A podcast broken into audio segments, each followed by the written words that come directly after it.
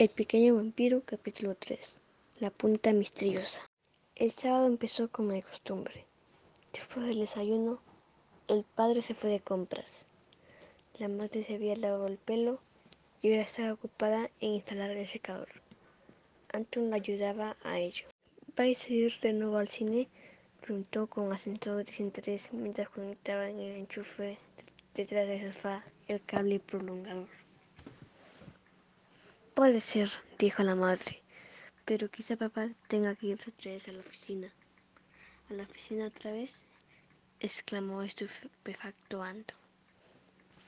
Bueno, dijo la madre poniéndose el casco sobre la cabeza. No importa, tampoco puede ir sin ir al cine. Ah, bueno, dijo aliviado Anton. Al pensar que su madre pudiera quedarse en la casa le vio correr un escalofrío por la espalda pues en definitiva esperaba visita.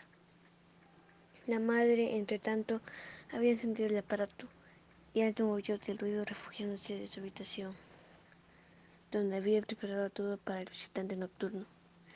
De la estantería habían desaparecido libros enteros que podrían desagradar al vampiro. Los últimos dos tomos de King Kong, los, los tebeos de Tarzán y los libros de Superman. En su lugar había ahora dos libros nuevos. Uno de ellos, en cuyas patas negras se veían gigantes como murciélago, llevaba en letras rojas brillantes el título Vampiros, las dos historias más terribles. El otro con una encuadernación lila. Se llamaba La venganza de Drácula. Anton había colocado los dos libros de forma que el vampiro tuviera que verlos necesariamente. Del armario colgaba un póster que mismo había pintado la noche anterior. Mostraba a un vampiro en el preciso momento de levantarse de la tumba. Particularmente logrado se encontraba Anton el rostro, pálido como el de un muerto, con los ojos ensombrecidos de negro a su alrededor y la boca roja, ya medio abierta, de la que salían los colmillos agudos como cuchillos. Liu había dicho a la madre al descubrir el cuadro. ¿No hay que imitar esas cosas tan horribles? ¿Cómo que horribles? había respondido Anton, mientras repentaba cuidadosamente los dientes con algo de blanco opaco para que brillaran con más fuerza aún. Pero mira esa cara, había exclamado la madre. Con eso vas a tener pesadillas. Seguro que al vampiro le va a gustar, se había consolado Anton. Satisfecho, observaba ahora su obra también los tumultos del fondo, con sus lápidas lateadas y sus cruces, creaban un ambiente admirablemente horripilante. Debería incluir quizá un par de murciélagos más, realmente eran difíciles de pintar. La estantería el libro con las dos historias más terribles de vampiros y observó el murciélago de la cubierta. Repugnante sí que era y también le iba bien a su cuadro. Pero Anton prefirió retrasar la decisión hasta el día siguiente y se echó entonces cómodamente en su cama. Había empezado a leer la primera historia del libro el día anterior. Trataba de una fiesta de disfraces, de la que los invitados se habían presentado con todos los disfraces que se podían imaginar. Yo no había ido de vampiro. Disfraz era tan bueno que todos oían y se asustaban de él. Cuando a medianoche tuvieron que quitarse los disfraces, ni siquiera tal como estaba, de repente todos se dieron cuenta de que no estaba disfrazado en absoluto. Mientras Anton leía, regresó a su padre. Sonó dos veces el teléfono. La aspiradora zumbó, corrió a una bañera. Pero Anton no le molestó nada. Solo al resonar un potente y prolongado grito del reloj apartó la vista de su historia y se escuchó con atención. ¿Así en nuestra casa? pensó. Mi pie, oyó entonces quejarse a su madre. Pero bueno, ¿cómo que te subes a la silla de, de tijera? dijo el padre. ¿Para qué tenemos la escalera? Sí, dijo enojada la madre. Ahora cuando ya es demasiado tarde. Intenta andar. ¡Ay! Mueve el pie. No puedo. ¿Te pasa algo, mamá? gritó Anton desde el pasillo. Sí, me he torcido el pie, contestó la madre. ¿Es grave? preguntó Anton. Sí, dijo la madre. De momento no puedo apoyarlo en el suelo. Anton oyó como su madre iba cogiendo por el pasillo hasta la sala de estar, y mientras él se ponía de pie y volvía a colocar el libro en la estantería, pensó si ella podría ir al cine con un pie torcido. Depende, pensó. Si es el pie derecho, donde solo tiene que pisar el acelerador, pero era el pie izquierdo, el que tenía la madre apoyado encima de la silla delante de sí, el que observaba con una mirada de dolor. Qué mala pata, dijo ella. Ahora se va a poner completamente hinchado. Podrías ponerte compresas frías, propuso Anto. Una buena idea, dijo el padre. ¿Voy a la farmacia? preguntó Anto. Sería muy amable por tu parte, se alegró la madre. Hombre, será por supuesto, dijo Anto. Bueno, gruñó el padre. Tampoco están por supuesto. No me acuerdo de cuando tú... Deja de criticar, le interrumpió la madre. A Antón le dijo. Pregunta, por favor, ¿qué es lo mejor para las torceduras? El caso es que Antón se pasó la tarde enrollando al tobillo de su madre paños fríos empapados en acetato de aluminio. Hace mucho que su padre se había ido a la oficina y Antón dijo por décima vez, Seguro que ahora tu pie estará muchísimo mejor. Casi puede tener la impresión de que quieres deshacerte de mí esta noche, dijo la madre. ¿Y eso por qué? exclamó Anton, intentando dar a su voz un tono de indignación. Bueno, dijo la madre riéndose. Tu papá no tiene nada que temer. Está en la oficina. Pero conmigo no habías contado y ahora intentas curarme por todos los medios. Pero mamá, dijo Anton pero su protesta resultó poco convincente. Sea como sea, ya me he decidido de todas maneras. Añadió sonriendo la madre. Me quedo en casa. Anton notó cómo se ponía pálido. Si hay una cosa, vamos a pasar una velada muy agradable. Nosotros dos solos. De repente, Anton se le hizo un nudo tan grande en la garganta que no pudo articular ni un sonido. Anton, dijo la madre, ¿tan mal te parece? No, tartamudeó. ¿Nos hacemos té? ¿Juguemos al endemoniado? Ah, pero sí es magnífico, entusiasmó ella. O también podemos ver la televisión, si quieres. ¿Es por eso por lo que están tan asustados? ¿Estás pensando que no te voy a dejar ver la televisión? No, dijo Antonio en voz baja. ¿Qué es entonces? Nada, murmuró mirando por la ventana. Ya empezaba a oscurecer. Me voy a mi habitación, dijo. Quiero leer. Ahora naturalmente se había echado todo a perder. Solamente supiera cómo podría prevenir al vampiro. Si hubiera solamente una posibilidad de comunicarse con él. Entonces yo sobre su cama y enterró la cabeza bajo la manta. Se sintió abandonado por todo el mundo, desamparado y triste. Llevaba una semana esperando aquella noche. Entonces golpearon la ventana. Al principio tan suavemente que Anton pensó que se había equivocado, pero entonces volvieron a golpear. Como alcanzado por un rayo, saltó de la cama y corrió a la ventana. Y echó los besillos a un lado. En el alféizar estaba sentado el vampiro. Sonreía y hacía señas a Anton de que le dejara entrar. Un rápido vistazo atrás, Anton se aseguró de que la puerta de su habitación seguía cerrada como antes. Entonces abrió la ventana. Su corazón latía tan rápido y con fuerza, y sus manos temblaban cuando levantó el cerrojo. Hola, dijo el vampiro. Me alegro de verte. Susurró Anton. El enemigo está al, acecho. Ah, vaya, dijo el vampiro. Mi madre, susurró Antu. Se ha torcido el pie. Realmente el vampiro no parecía estar especialmente intranquilo. Más bien, miraba con ojos resplandecientes de la puerta y cerró la mía. ¿No irás acaso a...? tartamudeó Anton. La sospecha que surgió de pronto en él era tan horrible que no se atrevió a expresarla. Pero el vampiro lo había entendido. Puso cara de abochornado y dijo, no, no, no te preocupes. Además, ya he comido. Al mismo tiempo soltó una sonora carcajada que hizo estremecerse de horror a Anton. En ese momento el vampiro se fijó en los libros.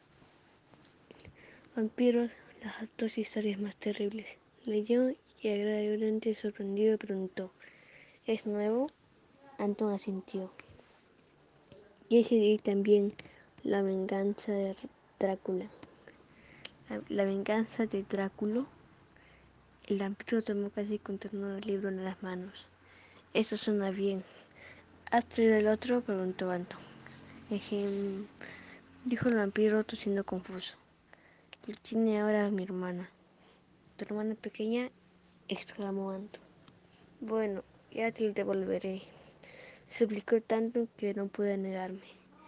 Y mientras guardaba rápidamente bajo su capa la venganza de Drácula, dijo, la semana que viene te traeré los dos. Está bien, dijo Anton. Por cierto, ¿qué le parece mi cuadro? Señaló orgulloso el, el poseer del armario. ¿Lo has hecho tú? El vampiro contrajo la de los labios con un gesto de aprobación. No está mal. ¿Qué te parece el, vampiro? Bien, pero quizá la boca es demasiado roja. ¿Demasiado roja? Pero si la tuya está bien tan roja. Bueno, sí, dijo el vampiro tosiendo. Es que yo he comido. Ah, vaya, murmuró Anton. Esto, claro, no lo sabía. Pero lo puedo pintar por encima otra vez, dijo. De repente oyó que se abría la puerta de la sala de estar. Mi madre, exclamó. Rápido, dentro del armario. ¿Pero por qué? preguntó el vampiro queriendo ir hacia la ventana. Si puedo también. No, no, dijo Anton. Ella se irá enseguida. Entonces llamaron a la puerta de Anton. Anton, exclamó la madre. ¿Tomamos té? Ah, dijo Anton mientras iba hacia la puerta y pensaba esforzadamente al mismo tiempo una excusa. No tengo ninguna sed. Abrió la puerta solo un resquicio. El endemoniado, ¿qué te parece? El libro está en estos momentos tan interesante. Anton, dijo la madre como preocupada, intentando asfixiar la habitación por encima de su cabeza. ¿No estarás enfermo? ¿Te encuentras mal? ¿Por qué dices eso? Hay en tu cuarto un olor tan raro. Anton, ¿acaso has jugado con cerrillas? ¿Yo? exclamó indignado. No, hay algo raro aquí, declaró la madre, y decidida hizo el Anton y entró cojeando en la habitación. No desconfiada a su alrededor, para todas luces no pudo descubrir nada de particular. Luego su mirada cayó sobre el armario con la exclamación. Sí, ¿y esto qué es? Agarró la misteriosa punta de tela negra que estaba salir de la puerta cerrada del armario y tiró de ella. ¡Ay! gritó una voz apagada desde el interior del armario. Mi capa. Anton se había puesto blanco como la tiza. Un amigo mío, dijo rápidamente colocándose entre la puerta del armario como protección. ¿Y por qué está en el armario? preguntó la madre. Porque es algo fotófobo. Ya, ya, fotófobo, dijo la madre. A pesar de ello, me gustaría verlo. No, esto es imposible. ¿Y, ¿y por qué? Porque hoy ha venido con su disfraz de carnaval. ¿Con su disfraz de carnaval? se rió la madre. Pues eso es una razón más para verlo. Pregúntale si quiere tomar el té con nosotros. Negó con la cabeza. Seguro que no quiere. No toma precisamente té. ¿No? Entonces, ¿qué? Procedente del armario salió un fuerte graznido. ¿Bebe quizá zumo? preguntó la madre. Si está muy rojo, gruñó el vampiro desde el armario. La madre se sobresaltó. Zumo rojo no tengo, dijo, pero sí gaseosa. ¿Gaseosa? Puf, bufó el vampiro. Bien, pues entonces nada, dijo fundida la madre. Voy a preparar el té. Dicho esto, fue cogiéndose hacia la puerta. Apenas había desaparecido cuando el vampiro salió del armario tambaleándose y tomando aire. Su rostro estaba aún más pálido que de costumbre y sus dientes castañeteaban unos contra otros, horriblemente alto. ¿Y ahora? preguntó Anton, que andaba agitado de un lado a otro de la habitación. Yo me voy volando, declaró el vampiro con voz de ultratumba. Pero no puedes dejarme en la estacada, exclamó Anton. ¿Qué voy a decirle a mi madre cuando pregunte dónde estás? Dile que empezó el vampiro, pero entonces oyeron ambos otra vez los pasos de la madre en el pasillo. ¿Venís? preguntó. Sin una palabra más, el vampiro se le puso en el aire y salió volando de allí. ¿Dónde está tu amigo? preguntó la madre en la puerta, sorprendida. El ejem... dijo Anto. Pues ahora se irá al carnaval. ¿Al carnaval? se sorprendió la madre. ¿En mitad de verano? ¿Por qué no? murmuró Anto. La madre lo miró dudando. Vaya amigos tan raros que tienes, dijo. ¿Por qué amigos? gruñó Anto. Ese era solo uno. ¿Pero qué uno? se rió la madre. Espero poder verlo fuera del armario la próxima vez. Por cierto, no he ido en absoluto cómo se iba. Es que es muy discreto, dijo Anto. Buf, pensó. Ahora preguntará por qué al venir no ha tocado el timbre. ¿Qué digo yo entonces? Pero afortunadamente, en ese preciso momento, el reloj minutero en la cocina. Oh, exclamó la madre. El listo. ¿Vienes? Antón asintió. Estupendo, dijo ella. Y no te olvides de cerrar la ventana, si no te van a entrar polillas en la habitación. O vampiros, dijo Anton, pero esto ya no lo había oído su madre. Anton se acercó tristemente a la ventana, y esto había sido su del que tanto había esperado. En fin, quizá la próxima semana saldría mejor. Cerró la ventana y corrió los visillos. Ya voy, e-, exclamó, y además llevó el endemoniado. Mientras tomaban el té, la madre preguntó, ¿de qué se había disfrazado tu amigo? Ah, él se había disfrazado de... Eh, murmuró Anton que respiró larga y continuamente. O sea, él iba... Debía decir la verdad. De todos modos, su madre no le iba a creer. Ella se rió. ¿Es, es que es tan difícil de explicar?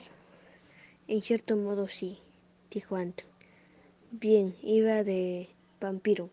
¿Vampiro? Exclamó la madre rompiendo en una efusiva carcajada. Qué lástima que no la haya visto. Seguro que volverá a ayudar a menudo el disfraz, dijo Anton para consolarla. Y poniéndose alegre de repente añadió. Es más, en realidad casi siempre lo lleva puesto. Pero la madre no le creyó. Todo se vio aún más alto, exclamando. Definitivamente, Anton, tú lees demasiadas historias de terror. Solo falta que me cuentes que no se ha ido por la puerta, sino que ha salido volando. Bueno, si ya lo sabes, dijo Anton. Los adultos siempre creen tener el patrimonio de la sabiduría. Pero Anton, dijo considerada la madre, no vamos a pelearnos por los vampiros. Ven, Ahora vamos a jugar al, al endemoniado. ¿De acuerdo? Sí, gruñó Anton. ¿Acaso había querido pillarse él por los vampiros? Suspirando, colocó el tablero, repartió las fichas y ofreció el dado a la madre. Te toca, porque yo, el más débil empieza.